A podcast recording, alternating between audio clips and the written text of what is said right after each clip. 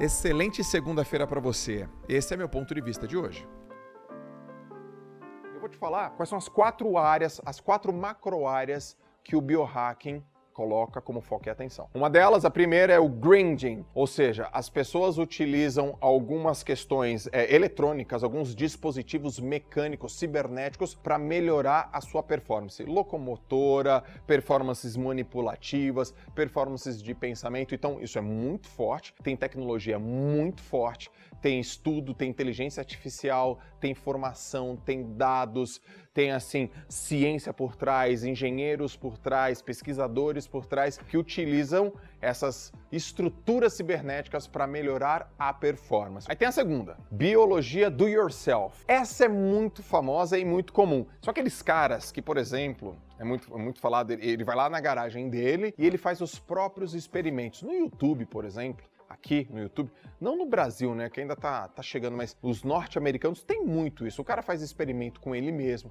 ele injeta coisa no corpo dele, ele injeta coisas no rato. Eu não tô dizendo para você fazer isso. Presta bem atenção. Eu estou te dizendo qual é a categoria. E lógico que eu não vou ser leviana a ponto de falar, cara, faça testes você sozinho. Não, não tô falando. Eu estou dizendo que as pessoas fazem o do yourself elas mesmas fase entre elas e elas pesquisam. Tem uma vertente que gosta, tem uma vertente que repudia. Por quê? Porque não tem segurança, porque não tem medicina, porque não tem controle. Mas essa é, é, é muito, muito famosa também. É meio que a percussora de tudo. O cara, ele faz por si só e ele descobre, ele testa no corpo dele como ele pode melhorar a performance dele cerebral e a performance dele física. A terceira é a nutrigenômica. Do que, que se trata isso? Trata sobre os alimentos e a sua contribuição no genoma, no código genético. Putz, e aí entra medicina profunda, nutrição profunda, pesquisas. Então essa área médica, essa área da saúde investiga muito, muito, muito como que as comidas, como que os alimentos, eles afetam o teu código genético, a tua expressão genética,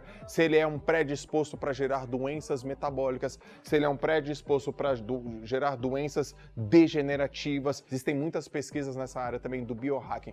Talvez você pergunte assim, poxa, mas biohacking não é meio que também um pouco de medicina? A minha percepção é essa também. Tem medicina, tem nutrição, tem genes, tem epigenética pra caramba, tem treinamento desportivo, condicionamento, biologia aplicada, tem ciência, tem pesquisa. Pensa assim, ó, é como o biohacking, ele pegasse emprestado vários conceitos e vários conteúdos de diversas áreas mães e ele juntasse tudo para melhorar a performance das pessoas. Basicamente é isso, é a nutrigenômica é uma delas. E a quarta e última macro área é o Quantified Self. É quando você mede você mesmo. Então, por exemplo, quando você acorda e mede a sua frequência cardíaca basal, aquela frequência cardíaca que você está acordando e que te mantém no teu estado normal. Estado aqui como eu tô. Isso aqui é minha frequência cardíaca basal. Quanto que meu coração tem que bombear de sangue por minuto para me manter aqui, ó, estável.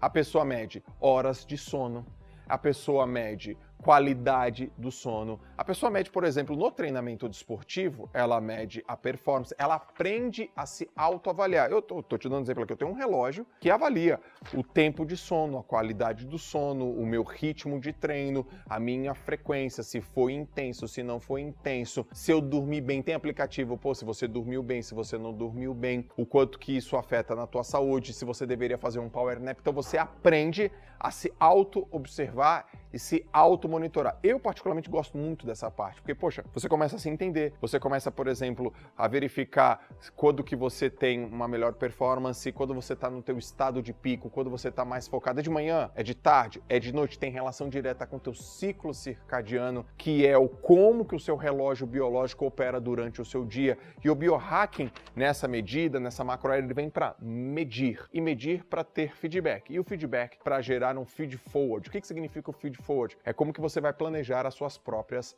atitudes e os seus próximos passos. Joel, você então acha que o biohacking é legal? Eu acho, aliás, eu uso, porque pensa comigo, pô, se eu vou monitorar alguma, algum indicador em mim que vai melhorar minha performance, vai melhorar minha saúde, vai melhorar minha disposição, vai melhorar minha cognição, vai melhorar meu aprendizado, vai aumentar minha longevidade, vai acentuar aspectos positivos da minha biologia, vai atuar nas minhas células de forma que me traga vantagem? Sim, eu acredito.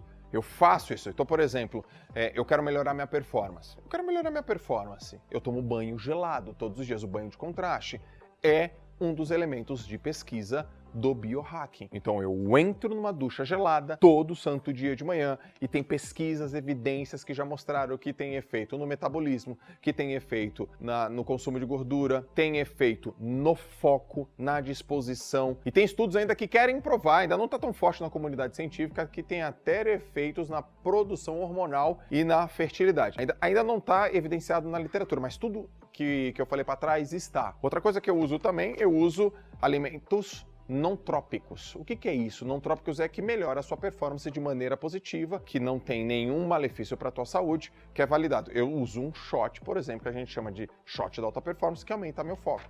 Tem lá substâncias naturais que melhoram minha concentração, melhoram a minha atenção, e eu faço isso todos os dias. Uma outra estratégia, uma estratégia, por exemplo, não é uma dieta que é do jejum intermitente, uma estratégia que você fica longos períodos de tempo sem comer. E esses longos períodos de tempo sem comer aumentam em você um negócio chamado cetose, então você faz uma autofagia. Isso também tem relação direta com perda de, de gordura, né? Você emagrece, mas aumenta muito o meu foco. Então são estratégias, por exemplo, todas as terças-feiras eu tenho uma reunião aqui na empresa, reunião importante de, de estratégia, de determinação de, de metas e objetivos, e eu sempre venho para essa reunião, sempre venho para essa reunião em jejum intermitente. Fiz exercício físico, tomei chá ou café ou água e eu fico aí 16 horas sem comer. O que, que acontece com o seu foco? Fica muito bom, eu consigo manter por mais tempo. Então, a estratégia do banho de contraste, a estratégia do jejum intermitente, a estratégia de me monitorar, de,